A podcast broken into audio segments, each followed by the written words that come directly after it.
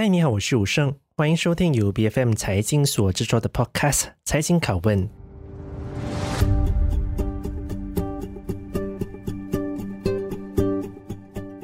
全国第十五届大选好像已经越来越靠近我们了，不知道拥有投票能力的你，到底会不会出来投票呢？那么，如果有留守我们节目的朋友啊，应该都知道，在财经拷问的节目里，我们都是期望每一个的阵营还有候选人都能够充分表达他们的政见的。而在本期的节目中，我们便迎来柔佛伊斯干达公主城国席的候选人刘振东来到我们的节目当中，来跟我们分享他们在这一次的选举里面他们的策略是什么，尤其是在经历了马六甲还有柔佛州选失利之后。好像当前的选情似乎对他们都相当不利，但事实真的是如此吗？让我们来欢迎刘振东。振东，你好，谢谢，谢谢。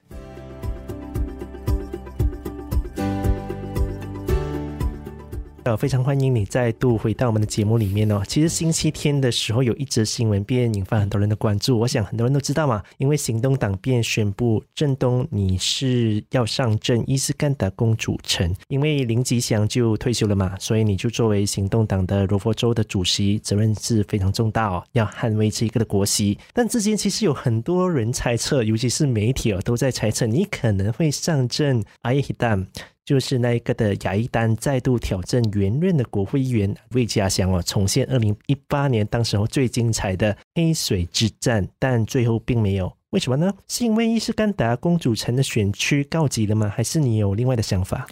我们每一次排阵哦，都是总体考量。嗯，那么我们考量在哪一个位置上，哪一个时候，什么人是最适合那个选区的候选人，然后他对总体的效应是怎么样？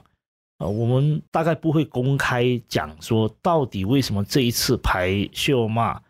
竞选艾当的整总体的考量，但是此时此刻，我们认为这个排法是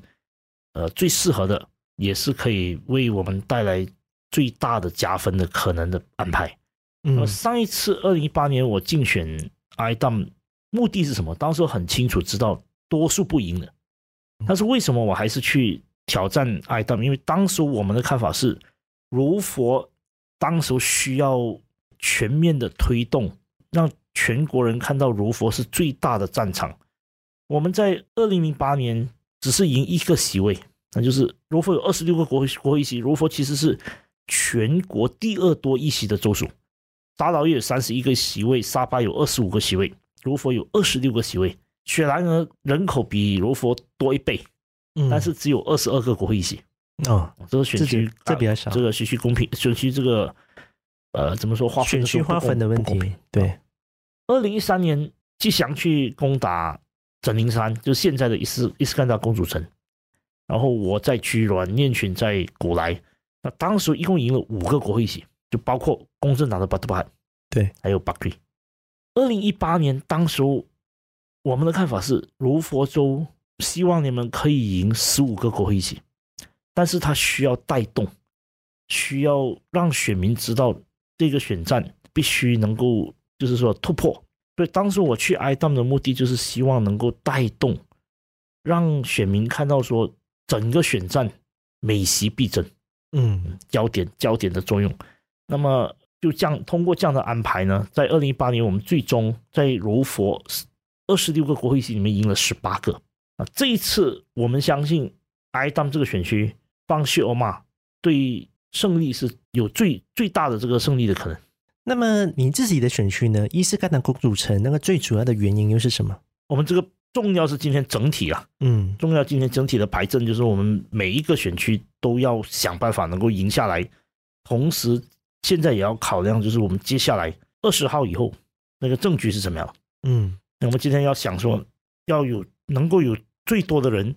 进到国会去，是。那真的，我们看到你现在还是那个柏林州的州议员嘛？柏林的州的州议员。那么，如果在这次的选举胜选哦，那就是国州议员同时兼任了。而且，如果还是入内阁的话，那可能还是要兼任一些的官员的职务吧。那先我们先不谈入不入内阁，但是国州议员兼任，其实社会上好像都是。反应两极的，有人赞成，也是有人不赞成。那么不赞成的，很有可能是觉得说，哎，是不是党内没有人才，然后国州兼打那一些的 YB 们能不能够兼顾这么多的职务？甚至好像行动党内部对国州议员同时兼任，好像也是有一些意见的，对吧？很多人都觉得说，可能是要一人一席才对。你是怎么去看待这个问题呢？我想我们总体的安排是说，你今天在什么职位上？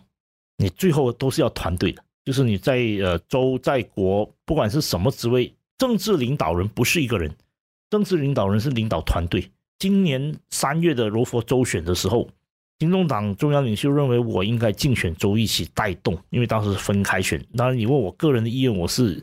要在国会，我是通常一般我都是不选州一席的。对，因为我在二零零八、二零一三、二零一八年都有都，都有可以。考虑选择周一席的机会，但是我都不选周一席。嗯，但是因为今天今年是分开选，所以就呃最终是觉得说需要一个领袖人物带动，所以这是中央决定那，我也呃遵从遵循中央的决定竞选周一席。但是对我来说，呃，我长期的工作是在国会啊，呃，长期的工会工作在国会，那我最终还是呃希望能够回到国会，在中央扮演更大的角色。嗯，当然了，带动的话确实是需要的，但这会不会导致说可能会让人家有一种误认，就是觉得说行动党内部可能是没有人？我想这个没有没有没有这样的意思，就是其实行动党在所有政党里面其实是呃栽培最多新人，而且是在不断的呃尝试去引进新的元素，所以你可以看到说行动党相对于其他所有政党，我们的领袖都。呃，中年的或者是青年的领袖都很多，有很多领袖还在四十岁以下，那五十岁以下的可以说是呃，大部分的领袖是在五十岁以下的，所以这个是行动党，你说人才没有得到这个空间，那肯定这个大家都不都都很清楚知道，行动党过去这些年是最大胆把青年放在各个挑战有挑战的位置上。可能可以再跟我们细说一下吗？比如说，在整个就是国会议席的排布上，可能有多少的比例你们是要用新人的？其实行动党是一个呃，可以说我们现在是有四个世代了啊。那呃，林吉祥的世代算是我们的第一代，然后我们有林冠英的这个世代，林冠英世代呃，当然有像郭树庆啊，像陈国伟这样领袖，然后呃，我们有陆兆福跟我。或者尼可敏，我们我们这一代人，这一代人大概五十岁以下，五十岁以下，那多数在二零零八年的海啸第一次中选，啊，有一些是二零一三年中选，那这一代人其实也走了十年到十五年的，在政治前线上走了十年到十五年，有好一些人是有当过官职，啊，也没有，也有很多是有十年十五年的政治经验，在台前的经验，同时我们还有一群是。还相现在也相当显著的，就是四十岁以下，呃，可以号称说是第四代的领袖。那第四代的领袖，呃，现在有些是三十出头，很大部分是二零一八年中选的，还有当然后来有一些其他州属的分开选的这个州一起中选的。所以行动党尽量都是在能够在世代之间找到找到平衡点。那当然现在主要的领导层多数是第三代的领袖，嗯，呃，可是你也可以看到说。五年后、十年后，第四代的领袖也会也会扛起大旗。所以这一次的国会选举可以看到，其实我们有好一些候选人是呃三十几岁。国会的牌阵呢，就是我们现在已经已经公布了德国会排阵，很多领袖是呃三十几岁或者是呃四十出头的，还是相当多的。就在所有政党里面，我想民主行动党这个，比如说三十五岁到四十五岁这个年龄层还是非常大的。那么，其实我们看回这一次的选举，其实有很多人都预期，可能行动党又或者说是西蒙来说，可能都还是会一场的硬仗，好几次的周选嘛，像是马六甲还有柔佛州的周选，而你们在从中也是遭遇了一些的挫折的。所以，到底面临这一次的选举，其实你们的胜算高吗？我们这样说吧，我们结构性有两个问题啊，我们分我们可以分析两个问题。第一个问题是跟柔佛州和马六甲周选。这一场全国大选有什么分别？第二个问题是，这一次的全国大选跟第十四届大全国大选又有什么分别？我想这两个这样的大的问题分析下去的时候，我们就可以看到这一次的全国大选可能是会一个怎么样的局面。柔佛州选和马六甲州选，当时候边界还没有开，当然柔佛州是特别受影响的，因为柔佛州很多选民，特别是柔南的选民，很多是住在新加坡的，边界还没有开，COVID 还是相当一个相当严重的，每天的每天的确诊有两万宗，民间的情绪还还是相当担忧 COVID 的，同时很多人觉得政治没有意义啊，他觉得说我的选票选来选去都是一样的，然后间接认为说马来西亚政治没有希望了。甚至也有人认为说马来西亚没有希望，这个是周选的情绪。也有很多人认为说周选选来做么啊？当时是这样子，说当时在这样的一个情况底下呢，呃，民主行动党在柔佛州的十四个竞选十四个议席里面掉掉了四个乡区的选区，就是巴罗、永平、不够，还有北干丹娜，那四个都是可以说是半城乡呃接近乡区的选区，但是在城市选票。投票率很低，可是，在非常低的投票率当中，我们还在十个州选区里面胜出。嗯，意思说，城市的选民他板块移动不大，但是有很多人可能，呃，特别是非马来人，就华裔跟印裔，他他很多觉得说投票没意义啊，呃，政治没有意思啊，马来西亚没有希望，那个情绪那个氛围是很重的。周选的时候出来投票人很少，但是出来投票的城市的选民。他还是支持民主行动党，在周边半城乡乡区的选票就就很辛苦了，因为当时候巫统的票没有增加，因为刚刚有一个新加坡的这个研究显示，巫统在柔佛州的得票虽然选民多了八十万八十万呢、啊，柔佛州的选民因为这个这个是第一次今年三对十八岁投票还有自动登记选民的，所以柔佛在今年三月的选民比二零一八年。多了八十万，但是巫统的总票数相对于二零一八年只是多了一万七千张啊！这个是 IC 新加坡刚刚的这个发表的上个星期发表的研究，意思是我们意思是说比例上他的选票更低了，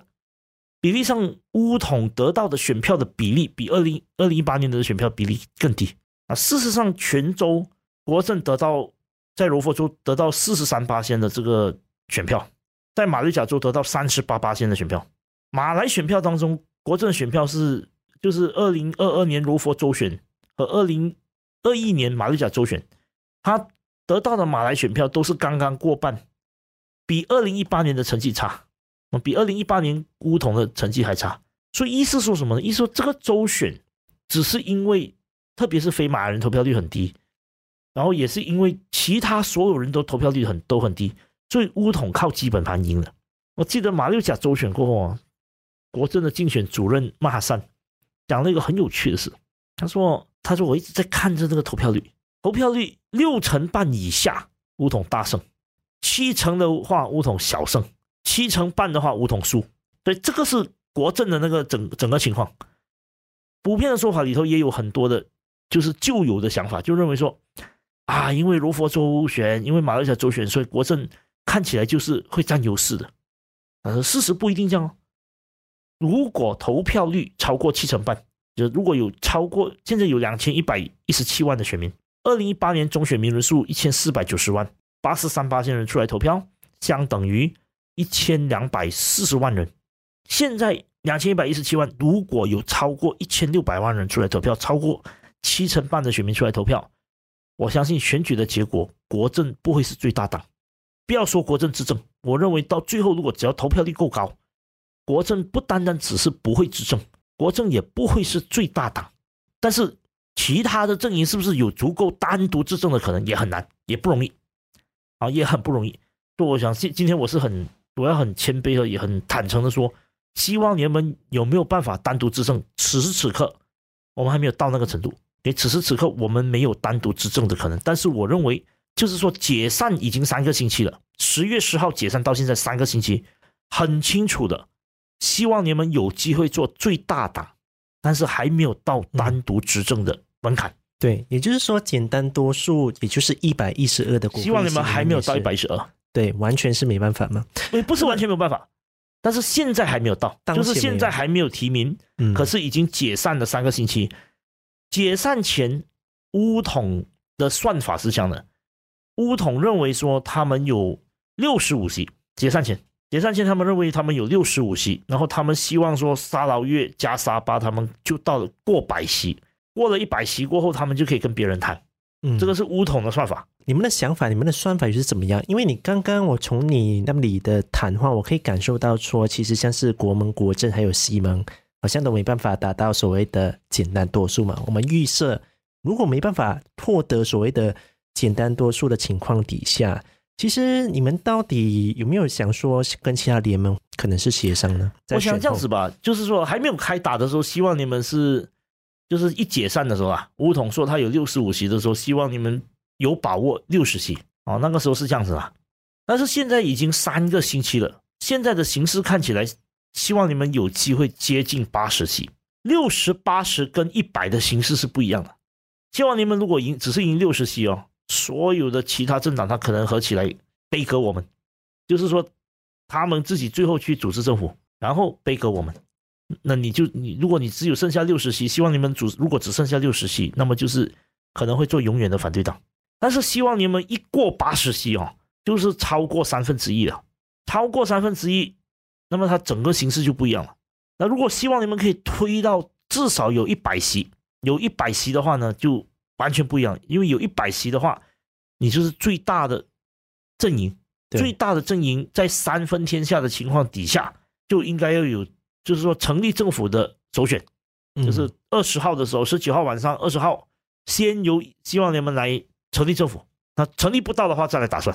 嗯，但是是主以希望联盟为主干的政府，所以六十八十一百的形式是完全不一样的。我认为我们现在比较接近八十，但还没有还没有提名，但是形式上，呃，希望你们现在是比较接近八十。但按照你的说法，也就是说，西蒙无论是赢下八十席或者一百席，好像他最终的结果还是必须跟别的一个。联盟或是政党来要去谈判，说要不要一起组成政府的，对吧？那当然，我前面说的是呃，就是西马半岛一百六十五席啦，一百六十五席里面六十八十一百的不同的情况。那么如果说真的是大风吹，嗯，那么希望联盟可能在沙巴沙劳越也有一些斩获啊，比如说像二零一八年，就是因为沙沙在沙巴沙劳越也有斩获，单单呃就是西马希望联盟赢九十八席，然后在沙巴沙劳越加起来。已经有一亿四了，就是还没有算瓦瑞善，嗯、还没有算瓦利善的时候，已经到了一亿四啊！这个是上一届大选的形式，嗯，那这一次会不会最后重演到这样的形式？就希望你们单只是靠希望你们已经可以去到一百一十二，但是过后可以，他可以跟反对党谈，比如说 MOU，也就是说，呃，你反对党可能全部加起来有有一百席，或者是有。一百出席，但是没有到，没有没有办法执政。但是我们是刚刚过，比如说有一百一十二、一百一十三、一百一十四。现在其实有一个 MOU 机制嘛，如果我我有一百一十四的话，如果希望你们一百一十四，我可以执政，但是我对你反对党公平，那我我给你拨款，那你就你就没有条件，也没有理由说去要要呃搞政变啊，要在国会里面推翻推翻政府嘛，啊，所以他可能会是一个这样的局面的，就是如果西马有一百席，那加上沙巴拉沙拉越斩获。或者是到最后，呃，西马的一百席再加上跟其他的这个沙巴沙拉越政党结盟，会不会是这样子？很难说。所以无论如何，这个是我我觉得是我们没有办法推算。那这这一个选举最奥妙和最不一样的地方，跟马来西亚以前所有的选举不一样情况，就是因为你其实没有办法知道十九号晚上十二点会是一个怎么样的结果。这也是跟二零一八年。不一样。二零一八年的时候，大家都以为国政会赢了，只是到最后跌眼镜。但是现在你开打就知道说，那个形势三边的形势，可能最后的结果是没有人可以预测的。那么，其实当前的在国席的分配上啊，你们是和其他合作的党派，像是母大还有社会主义党，其实到底是协商到什么样的一个的地步了？你们是不是已经是有共识了呢？因为我们才好像最近才看到你们和社会主义党谈判破裂的，是不是？为什么会发生这样的事情呢？这个是主要是公正党的议席上的这个跟社会主义党的议席上面，就是它唯一的重叠的议席没有办法谈妥，那个我也不予不予置评。那跟穆大的基本上是谈好了，嗯，跟穆大谈妥的结果到底是怎么样？呃，接下来会有公布啊，我但是穆大已经公布了他大部分谈好的席位了。那其实虽然西蒙是曾经是倒台的，但其实还有不少的支持者对你们还是有所期待啊，虽然陆陆续续。候选人是已经出炉了，就以单单行动党为主的话，你们是要布局多少个国席呢？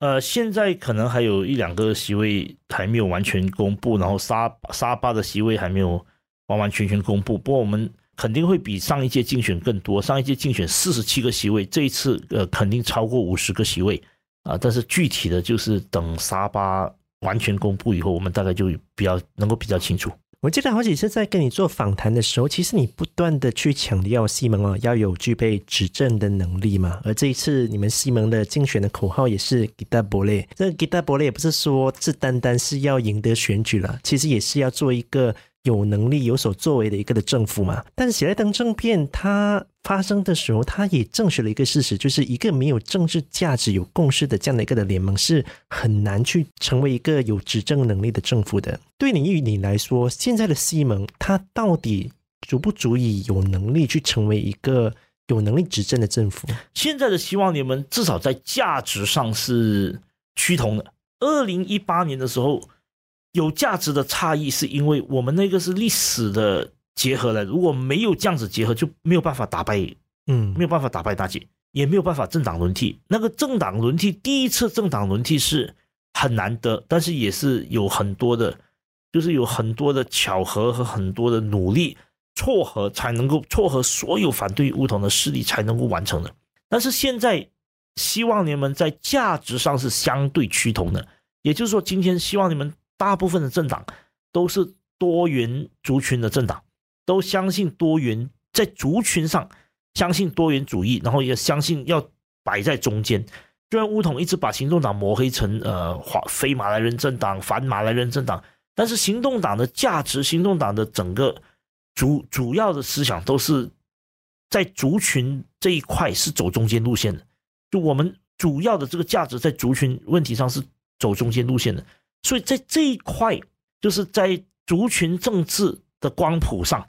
希望联盟是有价值是趋同的，嗯，跟诚信党跟公正党这个没有差多远啊，在在大部分的问题上，呃，可能会有一些细节上也许会有一些不一样，但如果是完全一样的，就不需要结盟了，完全一样你就变成一个党了，嗯，所以我们必须承认有政治联盟，是因为我们还是多少在不同事情上可能是有一些差距，但是。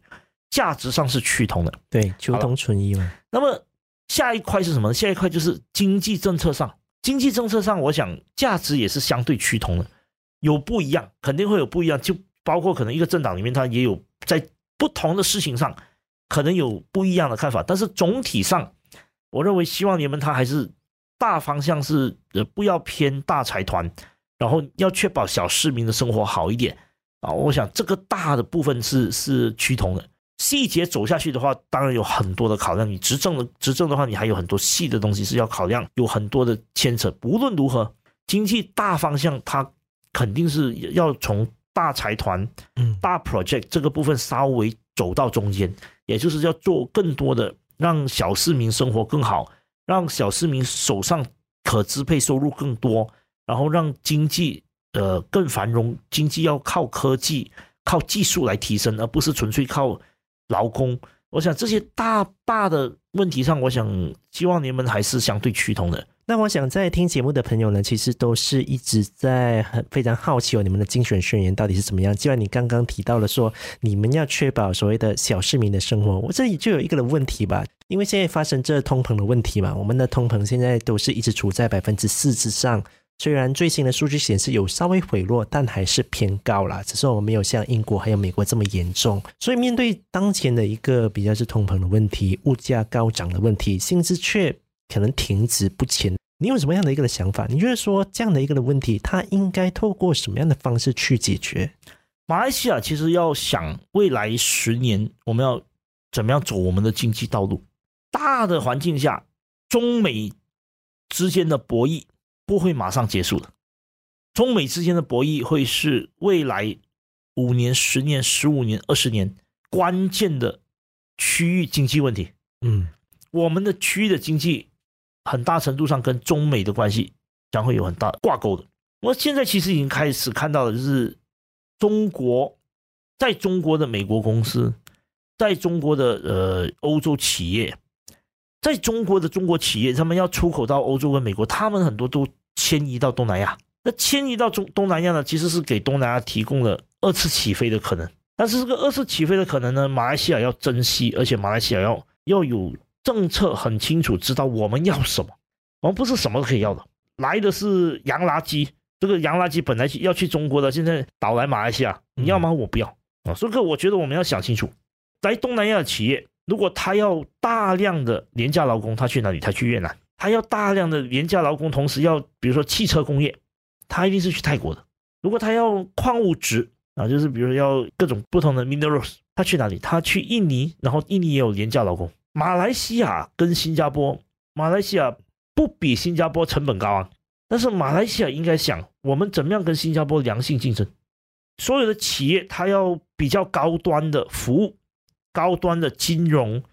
还要比如说高端的工业技术，它去他会到新加坡。马来西亚应该是这些公司的选择，也就是说，新加坡可以做的，马来西亚最终应该要可以做。那这个过程当中可能完成吗？其实可能完成的，因为其实在新加坡很多做这些事业的人。说不定可能三分之一甚甚至一半是马来西亚人。如果马来西亚的企业是转型的快，政府有政策全套的推，我们让企业减少使用外劳，但是政府全面推动和资助和鼓励讲义技术提升。那比如说你一个工业本来是请十个外劳的，今天政府资助，政府也提供低息贷款，政府提供各种各样的奖业。呃，税务回扣等等，让你买机器，嗯，那么你机械化、数码化，甚至使用 robotic，如果全民全国都在跑这个事情的话，那我们很快可以把十个人、十个外劳做的事情变成一个人做，投资机器，然后就就这样做，嗯，一个人做的时候，你付那个人双倍的薪水可以吗？可以考虑的，对不对？对企业也好嘛，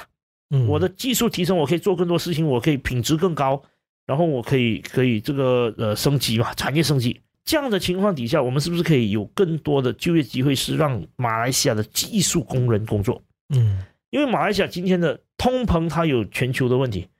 就今天我们面对通膨，有很大部分是一部分是全球的问题，一部分当然是本地，比如说食材贵啦，我们对很多食物是进口啦，呃，本地的生产不够啊，等等，这些都是都是考都是因素。但是通膨的问题，有些时候你没有办法纯粹去解决通膨的。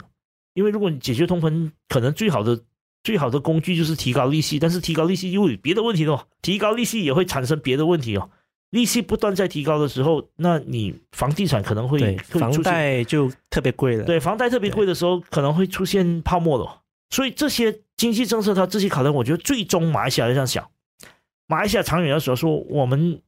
要在十年里面成为一个中产阶级国家。我们现在的这个收入结构，哈。其实是三角形的，我们的财富也是三角形的，就是说上面的人不多，中间的人也不多，底层的太多。嗯，但是马来西亚一个比较健康、比较平衡、比较公平的社会，应该是中间要大，也就是从一个三角形要变成一个菱形啊。这个过程其实跟 GST 也有关系哦。我看到国政还在讲说应该重新推 GST 啊。嗯，这个其实是。这个 GST 的问题应该是要告别的，不用再去想这个问题。为什么呢？为什么这样少人付税？要推 GST 的人说啊，马来西亚政府需要更多收入，因为很多马来西亚人都没有缴税，所以要推 GST。那事实上，很多马来西亚人为什么没有缴税？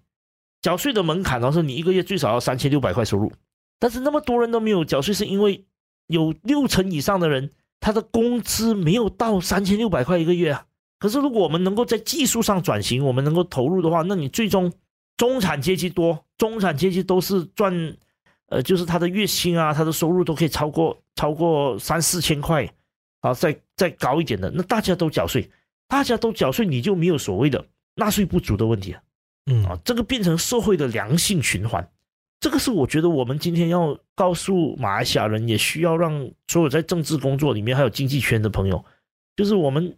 这个国家要趁中美博弈的情况底下，寻找二次起飞的可能。寻找二次起飞的可能呢，就要想我们怎么样跟新加坡良性竞争。我们不一定能够超越新加坡，也也很困难要超越新加坡。但是新加坡可以做的，我们可以做；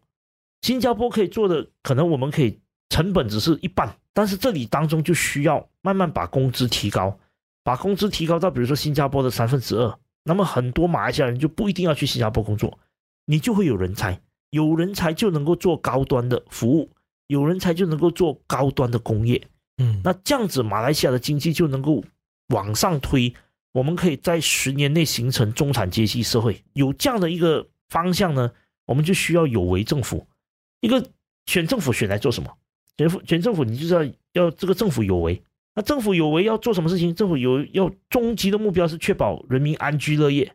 那中文乐业是很有意思的，这个人就是要做工做到快乐。快乐吗？对、嗯、对，就是他要觉得说他的潜能得到认同，同时他不会辛苦嘛，就是不会说我现在要打三份工来养家，我干脆就去跳飞机就好了嘛。嗯，然后政府的角色是什么？政府的角色在衣食住行，在生老病死，在天灾人祸的时候，政府要介入。政府要对症下药，这个是我觉得。人民对政府的要求。那么刚刚提郑总提到了，其实就是产业转型的问题了。其实要做到这一点的话，也不简单哦。任何一个的政府，当然是在五年内执政，我想可能都不一定做得到的。但我想有一件事情，应该还是很多人去关注的，大概就是财政预算案吧。嗯，因为财政预算案，我们之前也是有跟马华的一些的代表来了去谈过，他们是说，他们若是胜选的话，那一个的财政预算案就之前提成的，就是原封不动嘛。还是会可能再提前做一次，然后就把它通过。但对于西蒙来说，如果西蒙胜选，你们是要用之前提成的财政预算案吗？还是觉得说你们觉得这个财政预算案实在是不行，你们要重新推出一份？当然，一个政府的财政预算案，它有一些是固定的开销，对，有有很多是，比如说呃，公务员的薪资，你没有办法说马上马上要改太多的，因为一个政府像一个航空母舰。航空母舰转弯是不能够马上转，不然会翻船的。所以有一些部分它是需要慢慢转的。但是这个 Zafro 的这一次财政预算有很多是短期用来忽悠选民，让选民看到，哎，我关注哪个团体。但是他对一些大的问题没有去认真去处理。比如说，我们在二零二二年因为国际油价上涨，这个津贴单单津贴 run 九十五。就津贴了，可能会津贴三百多亿，嗯。啊，之前六月的时候评估是要三百七十亿，是今年补贴油价特别多，对。对，当然你油价不能马上不能讲说哦我不补贴也是不行的，因为你突然间每个人的汽油涨两三倍的话，大家就骑摩托骑摩托的话，那个交通公路交通意外就会高，交通意外高高就可能就死人。政府在公共交通这一块，他可以认真想未来五年要怎么做。怎么样在五年里面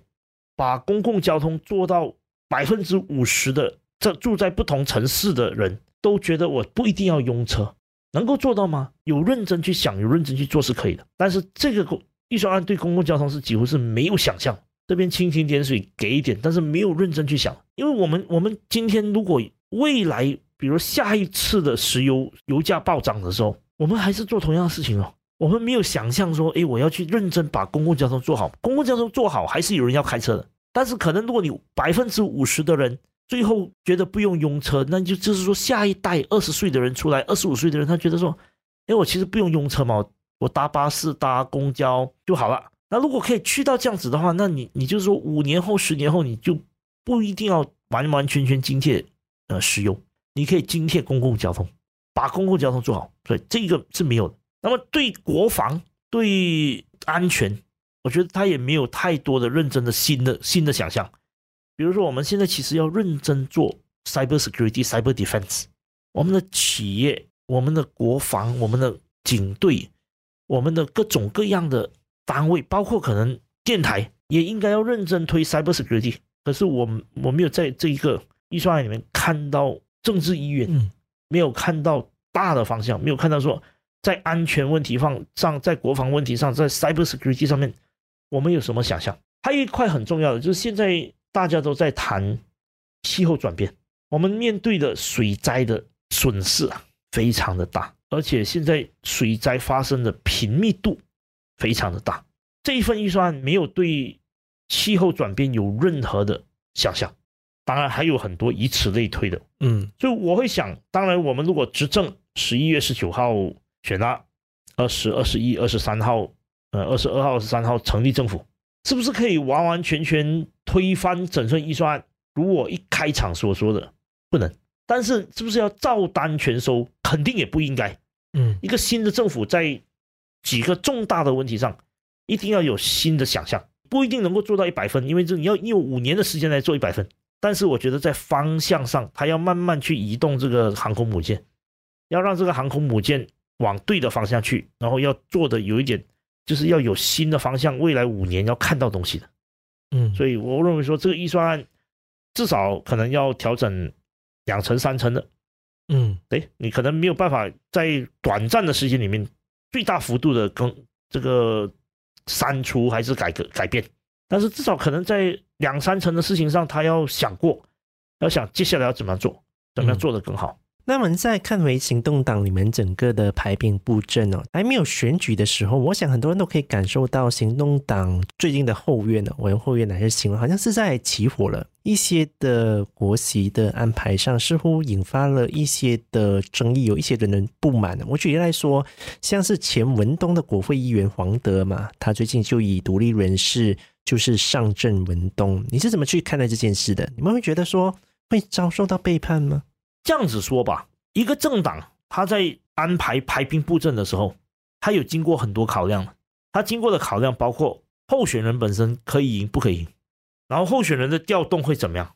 会影响，因为他会有骨牌效应的嘛。还有就是民调的这个参考民调，对，也还有比如说他这这个候选人在党内的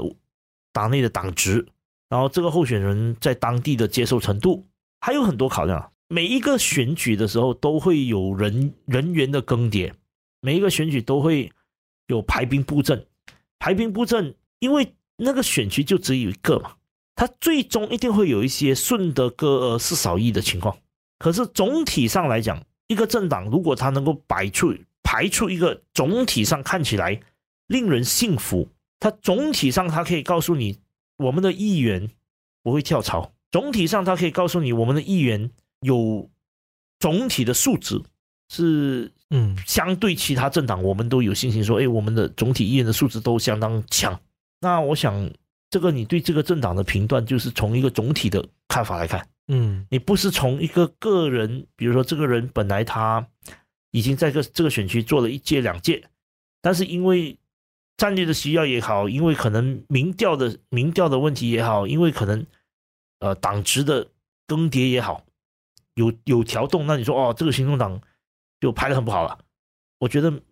一般这个都不不成立的，嗯，因为重点就是说这个党它总总体的给你的总体的安排是怎么样，嗯，那么当然每一个在那个位置上的人，他要退下来，有些时候不是每一个人自愿退下来，那不自愿退下来的时候，就可能他会觉得说，你怎么不让我自愿退下？你你怎么不不让我继续下去？因为我是天底下最好的，但是是吗？是不是这样子？就是不是每一个人，不是每一个候选人或者每一个原任者，他都是都是天底下最好的嘛？那所有的议席，其实你的议席就是让你选五年嘛，就是党委派你选五年，下一个五年你是跟人民和跟你的政党所属的政党再签一个新的五年的合约嘛。你我们要这样想啊，就是说那个那个我们的任何人的每一个人的席位啊，不属于我们自己的，我们的席位不属于我们的，我们的席位是属于人民的，我们的席位是属于党的，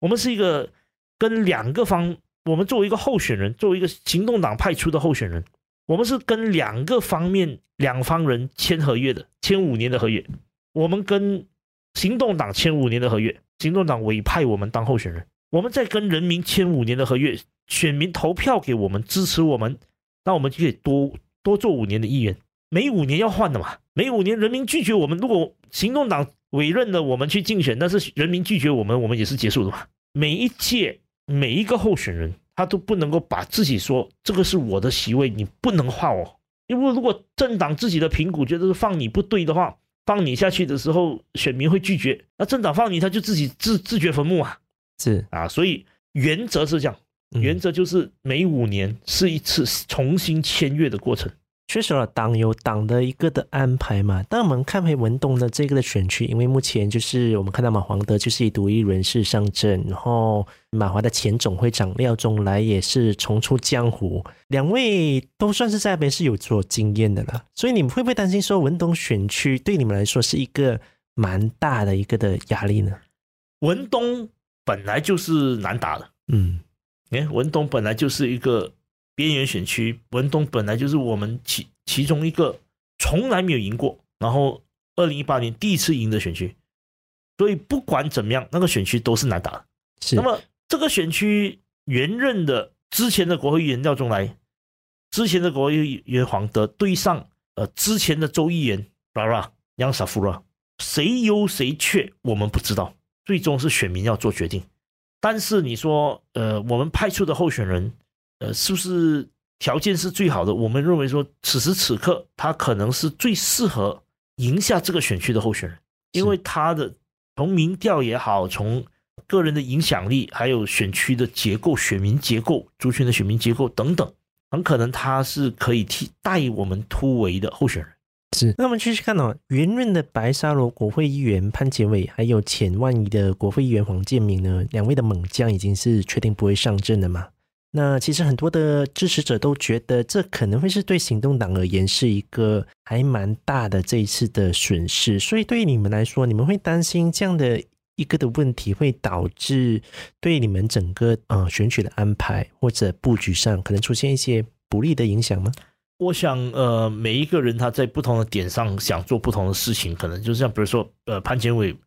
他希望可以在幕后继续呃影响和对党做出贡献，嗯，所以他是很清楚的，就是他比如说他呃这一次的选战总部的宣传很很大程度上是由他在操盘的，那他要他想做这个事情，那他想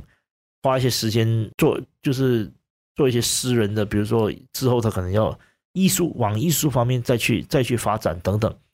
就我想我们尊重每一个人在不同的时候的选择。那王建民是我很好的朋友，呃，当然他退选我我是不是遗憾的，是觉得说很可惜的。嗯，我一直劝他，我说，哎，你你选一下啊。对，毕竟我也劝，我也希望啊，对，我也希望潘建伟能够继续选。但是他们的选择，他们选择休息，然后再可能是不是以后再重回来，或者是执政过后，他们扮演。如果是有机会执政，执政过后啊，像潘建伟他说，哎，如果执政过后你们想要我在呃政府里面扮一个角色，我我会愿意扮一个角色，但我但是我不想做人民代议士啊。我想这些对一个有如果有机会执政的政党呢，这样子的安排也不一定是坏事。为什么呢？我们过去行动党是永远的反对党，我们过去没有执政的机会，没有执政的机会，我们所有的人才很难有人愿意。投身政治，像潘建伟跟王建民是很难得的。呃，潘建伟跟我同一届中选，二零一八、二零零八年中选。嗯，啊，那个时候很少人愿意加入行动党，那很少有受过高等教育、有有在外面工作，他的这个可以得到的薪资，可以得到什么都比你做议员好的人，愿意投入全职的政治工作，因为投入全职的政治工作。他对个人的时间的牺牲，对个人的各种各样的挑战，其实还是很大的。所以呢，过去我们有所有有什么人才在我们当中，如果可以找得到的，我们都摆到摆到前线去。但是长远下去，如果我们有机会再执政，如果有机会呃，这个政治走到去两党制的情况的话呢，那其实有一些人做智库是不坏的，就是有一我们如果是养得起智库。有一些人是幕后的啊，有一些人就是可能他全职准备选战，就是他他他不是不是做前线，而是做选举操盘的。然后有一些人是做政策工作的，他不是每一个人都要参选，不等于每一个人参选。就是你有人才库够大的话，然后有资源可以养住一些人，那么他们留在幕后，不见得是不见得是不可以的。嗯，因为如果人才多了，所以我从简伟和建明的这个。会选，我会希望说他们还留在我们大的圈子里面。啊，比如说如果建民还是因为建民跟我有在做智智库的工作嘛，啊，比如说建民可以在智库里的工作里头还继续协助行动党，继续影响行动党的政策思考，那我觉得这个可能这样子一个暂时从前线退下来，保留以后的参赛权的这样的、嗯、这样的一个安排，也不一定是坏事。嗯，毕竟休息是为了走更长远的路嘛。那么来到最后一个问题哦，通我们在这一期的节目里面，我们在这个节目里面，我们对我们每一个的候选人基本上都会问同样的一个问题，也就是说，你们想要跟选民说什么，来到去呼吁他们出来投票，改革不走回头路，马来西亚可以更美好。非常简短了，好，那我们今天也是非常感谢郑东你到我们的节目当中来跟我们分享了这么多你们在选举上的布局，谢谢你，谢谢你。财经拷问是 BFM 财经制作的节目，你可以在财讯 .my 或者是 BFM 的网站以及各大 Podcast 平台收听我们的节目。这个节目呢是在每逢星期三更新，对我们的节目有任何的意见都可以 PM 到我们的脸书专业。我是谭友胜，我们下期见。